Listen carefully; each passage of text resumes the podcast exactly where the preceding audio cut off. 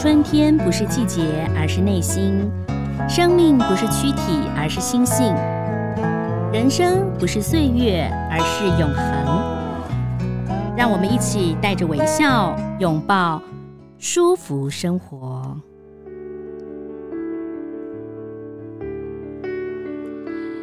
各位朋友，大家好，我是赵婷，欢迎收听《舒服生活》。呃，在节目当中，其实我们都跟大家分享了许多很棒的资讯啊。那今天其实我们要来谈一谈的哈，这样的一个讯息，或许对于很多听众朋友来谈的话，说，诶，我蛮熟悉的，我常常呢这个跟佛光山结缘，或者是说呢，我常常呢这个帮助别人。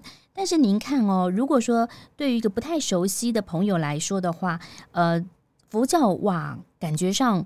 呃，很多很多的知识资讯，甚至呢，很多人会觉得说，我要怎么样的来了解不同的菩萨他所代表的意义，甚至呢，呃，菩萨他以前啊。就是呃，为什么会变成菩萨哦？可能很多人很想要知道嘛，哈。那所以今天我们很高兴呢，为大家邀请到最近呢出了一本书，叫做《汉唐时期文殊菩萨信仰研究》的郭凯明郭老师，郭教授你好，赵老师您好，哎，佛光文化所出版的，是的。老师非常的年轻哈，这个有别于大家都觉得说哦，我们都对佛学研究的话，可能是稍微有一点点资深啊。你是怎么样会对于佛教的这个呃文化跟历史产生兴趣的？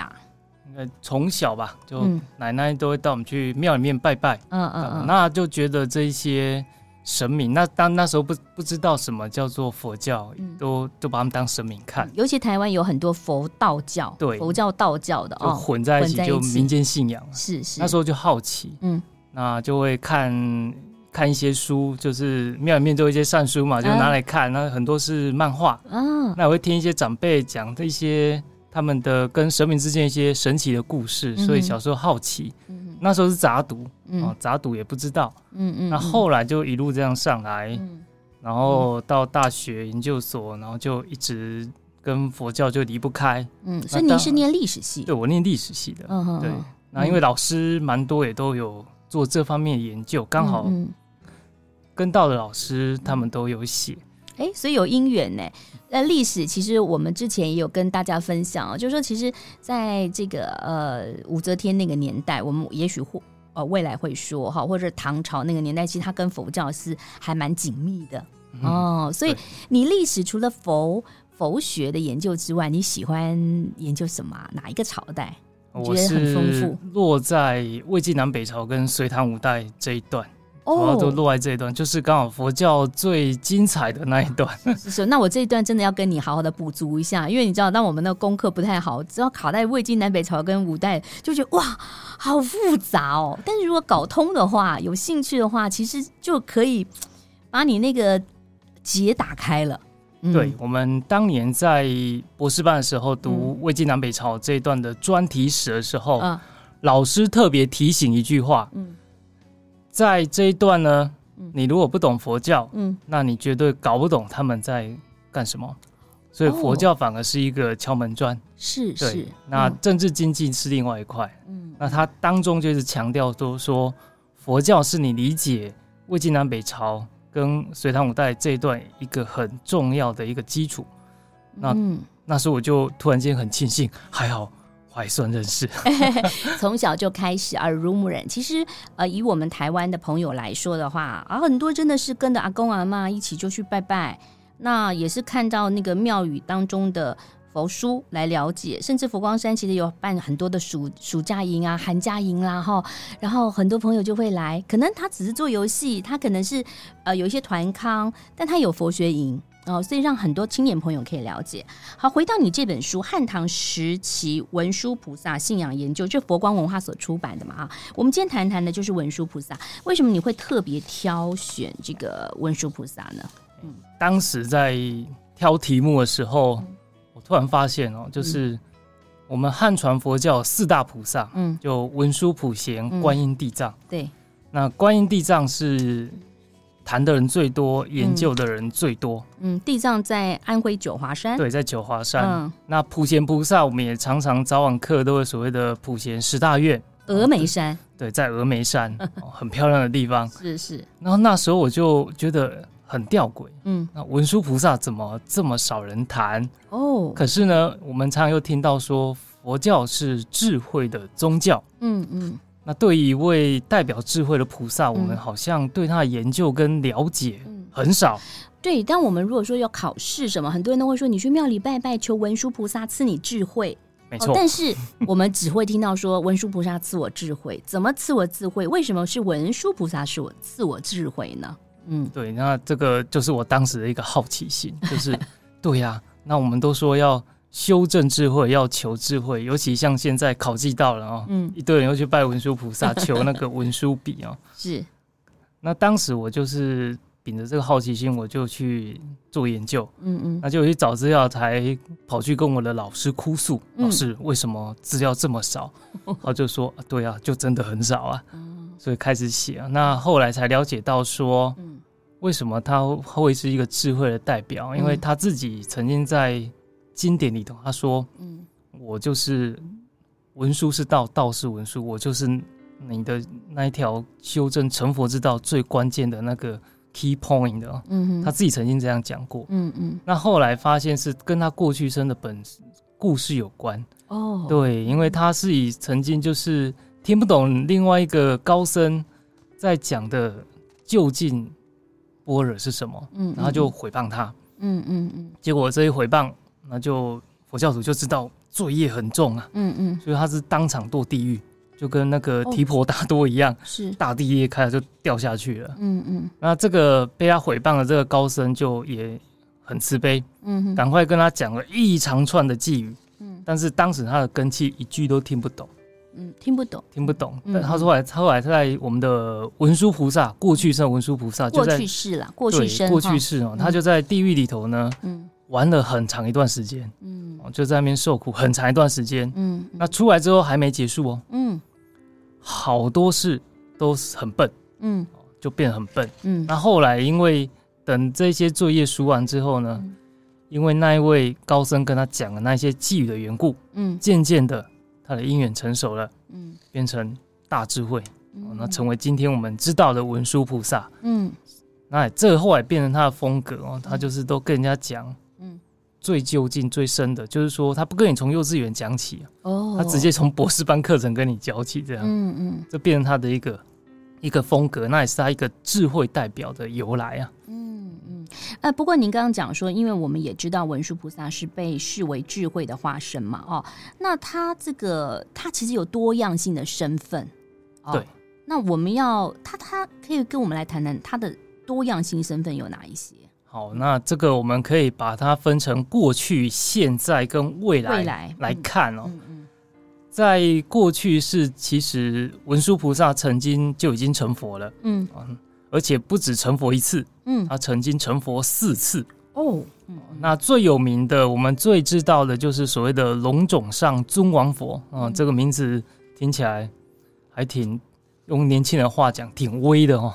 龙种上尊王佛，就尊贵的种姓，嗯嗯，然后也是可以称为王字的哦。那这是大家最熟悉的，尤其因为《法华经》这个我们很熟，所以这个名字出现几率很多。嗯嗯。那其他三次分别是大身如来、身仙尊如来、嗯，大智如来。那这些都是在《首楞严三昧经》。菩萨瓔珞经、菩萨处胎经里头有提到的，嗯嗯嗯，所以他曾经四次成佛，这个蛮罕罕见的。哦，过去佛是龙种上如来，对，大身如来、身先尊如来跟大智如来，对，嗯，这个罕见，因为观世音菩萨过去也成佛了嘛，但只有一次，他四次，他四次。那现在呢？嗯，我们比较知道的文殊菩萨的身份呢，有时候会称他为。法王子啊，所谓的上首菩萨法王子啊，就是在释迦牟尼佛座下，等于是最第一的那一位，嗯，就准备要补佛位的。是，但同时他在我们这个娑婆世界的北方呢，嗯，他也示现成佛了，嗯，啊，佛号呢欢喜藏摩尼宝积如来。哦，所以你看他在现在也有两个身份哦。嗯，在我们这边，我们称他为文殊师利法王子。文殊师利法王子。对，那在北方，他在那边视现成佛。嗯，哦，所以这个很罕见。嗯，那在未来呢，他也会在视线成佛一次给你看，嗯，就叫做普现如来，或叫做普见如来，嗯，都有人有人念哈，嗯，所以他蛮特殊的，就可以分过去、现在、未来来看，嗯，那甚至也因为如此，我们常常会说他是童子菩萨，嗯，因为他常常示现童子童子像哦，嗯，那如果想要青春永驻的呢，嗯。有个娃娃脸的，可以常念文殊师利菩萨，可能有用。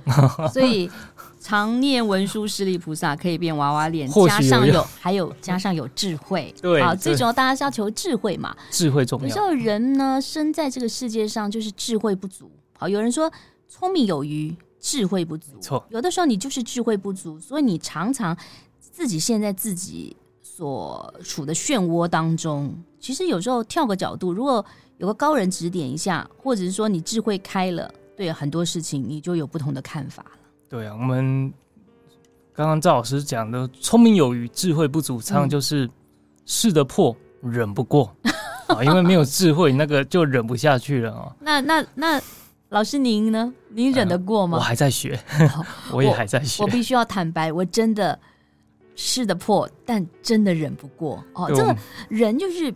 尤其是我觉得是一个氛围啊，就是你你有没有觉得我们小时候哈，就是人跟人之间会有一个有一个距离，有个分界啊，然后分界啦。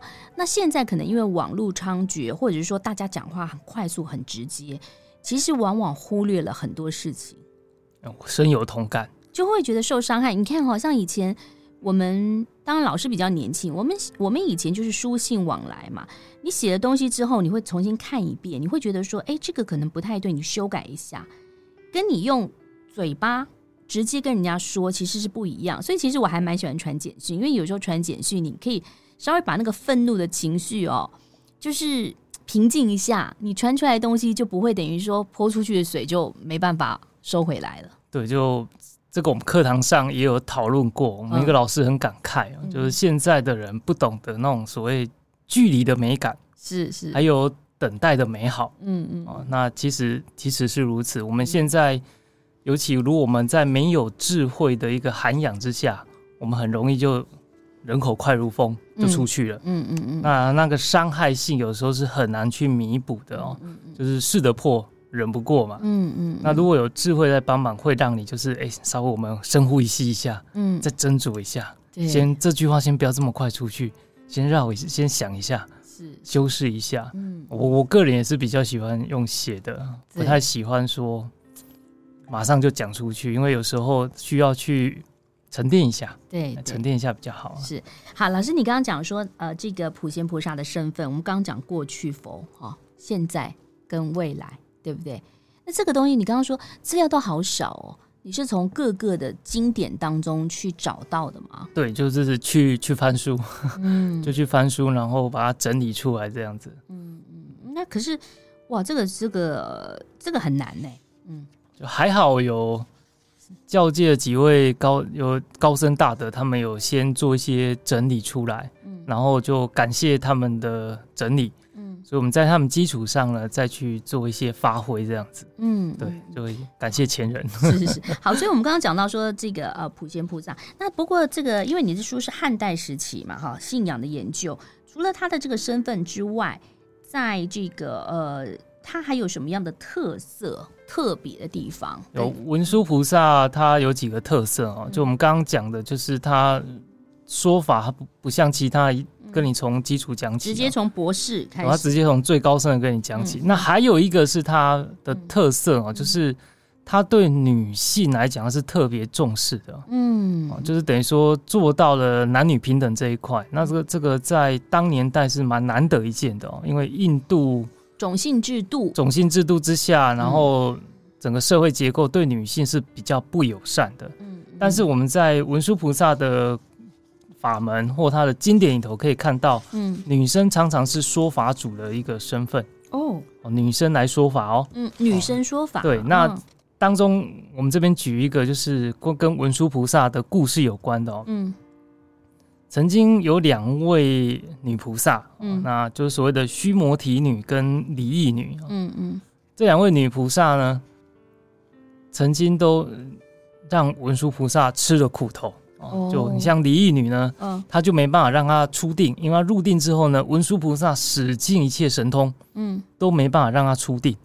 哦，这个很很罕见啊，因为在这个您这书上有写到嘛，《诸佛药集经》当中有说，文殊菩萨使尽一切神通都不能使离异女出定。对呀，啊，啊因为在文殊经典里头，我们常常看到文殊菩萨常常常把这个魔王波旬当成玩具在玩。嗯嗯嗯，哦，波旬呢，大魔王，嗯、可是这个离异女呢，她完全奈何不了他。嗯，那最后佛陀才说哦，你没办法啦。嗯，因为他是你过去生的老师啊。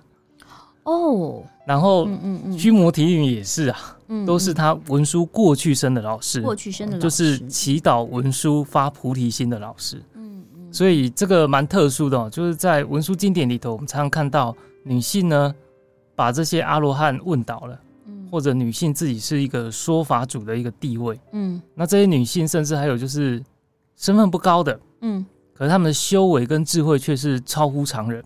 哦，这个在文书经典里头会有这样的现象出现，他在告诉你，嗯，女性不输男生，嗯，地位是平等的，嗯嗯，透过修正一样可以正果，一样可以得大智慧，一样可以成佛，很感动哎，尤其是从印度开始，因为你刚刚讲我们除了种姓之外，也可以看到呢这个男女的不平等哦。那在台湾身处台湾的话，我觉得我们还算是幸运，但是您看东南亚一带，其实。很多的国家基本上还是比较重男轻女，是的。但我们现在看到很多的比丘尼，他也做了好多的事情，不管是在这个佛教研究上头，或者是服务人群上面，哈，就是尤其是佛光山推广的，就是人间嘛，在人间修人间佛，哈，那我就觉得很棒啊，哦，所以其实这个很早很早就从经典当中就看到了，对，其实早就有，只是长期以来被忽略掉。嗯、那其实尤其像先今天台湾。整个人间佛教的开展，这个是有目共睹。嗯，那在台湾，我们常常看到很多杰出的比丘尼，嗯，哦，他们做的事情，嗯，学问修行，然后在人间做这些社会服务的事情，嗯，完全不输其他。嗯，所以当时会写这一章，也是有点在呼应我们现所处的这个台湾这块土地。嗯，还有就是帮我们这个女生说几句话。嗯，对，因为他们。需要被肯定是对，哎，不过关老师，那个呃，这个文殊菩萨他用尽浑身解数，没有办法使这个离异女呃出定。那后来呢？后来是怎么后来是天王佛让他出定。哦，对，哦、还是要佛陀才有办法，是要发心，然后要用佛要佛陀才让他出定。嗯，哎，这个这个倒是我们我第一次听到的这个事情啊、哦。那呃。您刚刚讲到须摩提女也是如此，对不对啊？对，哦，他也是因为您刚刚讲到他这个姻缘嘛，哦，所以呃，须摩提女是比文殊菩萨提早三十亿劫发菩提心，哦，而且他这这个故事讲的时候，须摩提女才八岁，嗯，就我们还可以看到一个特色，就是。在文殊经典里头出现的这些角色，很多都很年轻，嗯，都很年轻。那告诉你，就是说初期大圣的那个菩萨精神，嗯，就是年轻人，嗯，我们现在佛教也需要年轻的力量，嗯。啊，那年轻的那种热情跟积极，跟菩萨精神是很相应的，嗯，所以其实，但是这边要强调一点哦，那个年轻指的不是。不只是年纪哦，年纪是一个代表，重点是心态。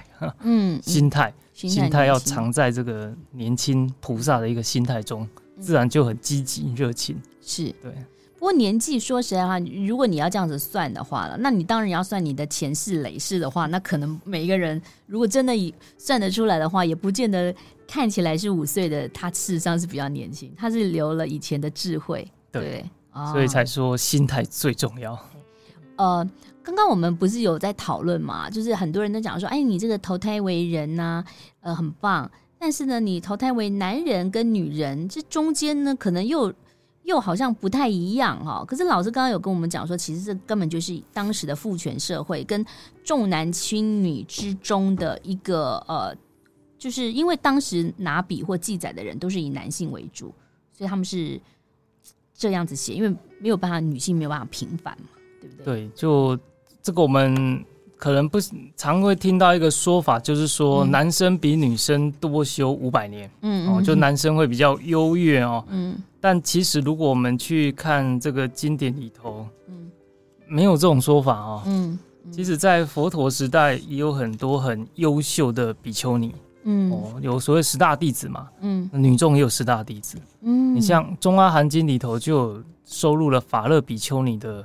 一段开始，嗯，那也成为今天很重要的原始圣典的内涵，嗯，所以只是说长久以来话语权都被这些男性比丘给把持住，嗯，那刚好这些男性比丘是比较可能比较讨厌女生的哦，嗯，所以变成说他们对女性就有一些贬义的说法，嗯，但是同时也有一派像阿难，他就比较同情女众，嗯，那后来他们对女生就比较。持平等的看法，嗯，那这一系后来就开场出大乘佛教嘛，哦，对，那后来开场出来之后，你像大乘就讲平等精神，嗯，但只是说后来他们的这些别女性说法还是有被传到中土来，嗯，那因为传统中国社会还是重男轻女嘛，嗯，所以多多少少又这个说法又又又又被拿起来，但是如果我们从经论上来看的话，嗯其实女性一样可以证阿罗汉啦，是女性也能当菩萨啊。嗯嗯，哦，在在佛法里头真的是做到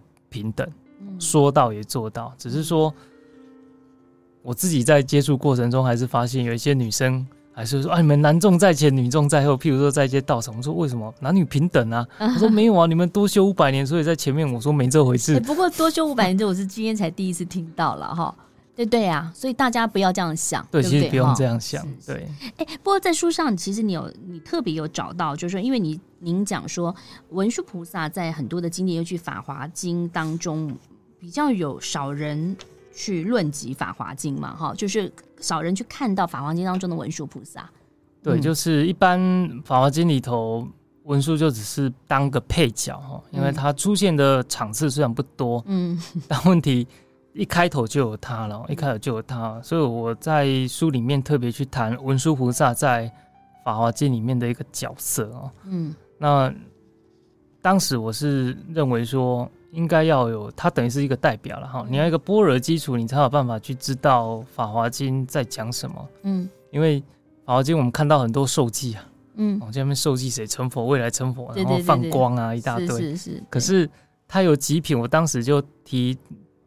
提婆达多品啊，然后跟这个现宝塔品这边哦，嗯、去点出说，其实文殊在这边他有一个重要的角色。嗯，我告诉你说，要有般若基础，你才有办法去理解《法华经》到底在讲什么。嗯、那如果回到天台宗的判教，嗯、他们也是般若实之后才接法华实。嗯，对，所以我认为说这个是有呼应的啦，嗯，是有呼应的，所以不能忽略掉他的在。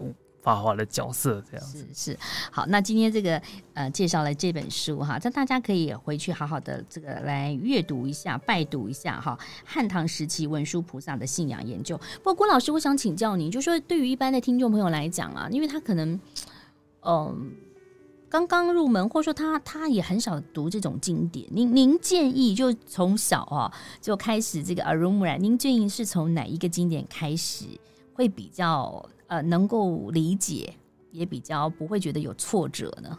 这个看缘分，真的，就 这真的个人经验谈，每个人跟他相有因有缘相应的都不一样。嗯，对，有的人可能看《金刚经》很开心，可能有可能有的他看到《阿弥陀经》就特别相应。